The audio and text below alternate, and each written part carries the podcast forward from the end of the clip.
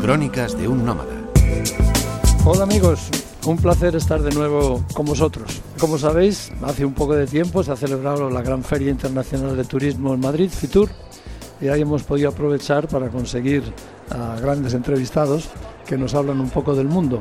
Y hoy nos toca hablar de Noruega con la directora de la Oficina de Turismo de ese país, Eugenia Fierro. No tenemos mucho tiempo, eh, eh, pero ya quisiera, puesto que estamos en Fitur, que nos hablases de alguna de las muchas maravillas que hay en Noruega.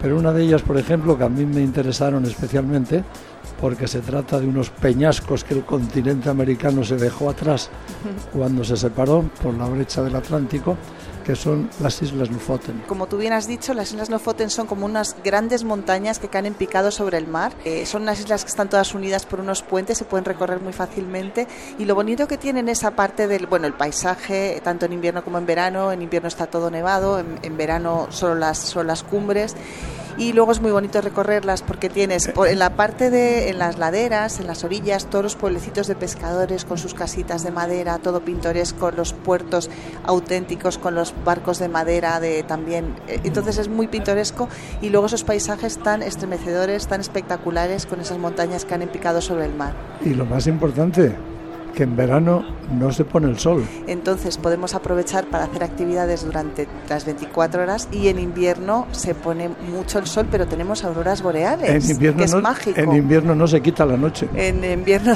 no se quita la noche. Bueno, en realidad, eh, bueno, hay algún mes en los que prácticamente no se hace de día, pero aunque no sale el sol, hay unos, unas horas de, con una luz maravillosa, que es como un atardecer. Sí, Además se pueden ver las auroras y boreales. las auroras boreales, que es algo mágico que, que, bueno, si podemos, tenemos que verlo una vez en la vida, por lo menos.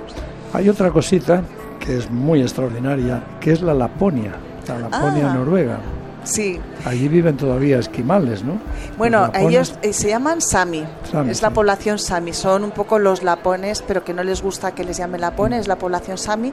En Noruega vive la mayor parte. La población Sami vive en toda la, en todo el norte de, de los países nórdicos, tanto en Noruega como en Finlandia, Suecia y Rusia.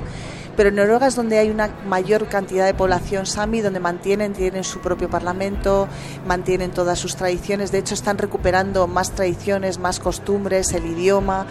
Y, y bueno, tienen un gran respeto por la cultura y, y bueno, y lo comparten con, con nosotros, con los turistas. Podemos ir a visitarles, ver cómo van, ver cómo celebran pues con sus ropas de, con todo ese colorido, eh, ir con ellos a ver cómo, cómo siguen, trata- siguen viviendo de los renos, pues un poco ver cómo, tra- cómo trabajan con los renos, hacer una excursión con ellos, tomar un café en sus labus, en sus tiendas, es una experiencia fantástica. No solo, no solo con los renos, en los trineos, también te llevan en motos de nieve. También te Y yo llevan- tuve allí una experiencia única en mi vida, nunca estuve, esa sí que fue una experiencia cercana a la muerte, porque íbamos un Sami por delante, yo iba al segundo, Pepe Navarro iba al tercero y el cuarto iba otro Sami.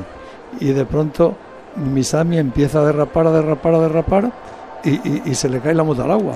Madre mía. Y detrás voy yo y no puedo evitarlo derrapar y nos caímos al agua y Pepe Navarro detrás al agua y, y- y en el agua las motos flotando, aquello helado, un lago Eso te helado. iba a decir que estaría el agua buena. Y si no es por el cuarto Sami, experto que lo había visto, que pudo evitar, nos tiró un cabo y nos sacaron ahí arrastrados.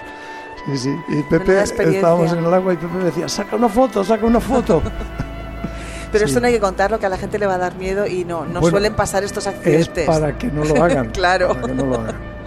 Y bueno, pues no solo eso, también hicimos una maravillosa excursión en trineo, Sí. muy bonita. Con los perros, Sí. que es una experiencia tan bonita, porque vas en silencio, y- solo oyes a los perros. Ah, Sí. y nos llevaron a ver, había ahí unos pastores en un altozano, en una especie de autobús viejo donde dormían, y era un- todo lo demás era un rebaño de miles de renos que pastaban allí, eso, muy bonito. Es que es todo tan auténtico. Oye, ¿verdad? como no tenemos mucho Sí. tiempo, creo que este año Bodo va a ser la capital cultural europea. Es una de las tres capitales culturales europeas. Bodo es verdad que es un sitio pequeño que, que mucha gente no conoce, está en el norte de Noruega. destaca, bueno, es una, como digo, es una ciudad pequeña, pero tiene al lado el remolino de agua más grande no sé si es del mundo, pero menos de Europa, que es impresionante verlo.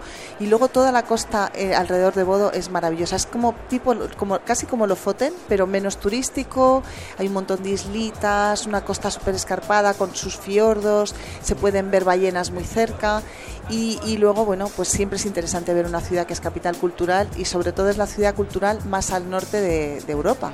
Pues ya lo sabéis amigos, Noruega tiene muchos secretos y muchos lugares maravillosos. No os los perdáis. Cuanto más arriba, mejor. Muchas gracias. Muchísimas gracias por vuestra atención. Nos habló Francisco López Saibane, Crónicas de un Nómada, Radio 5, Todo Noticias.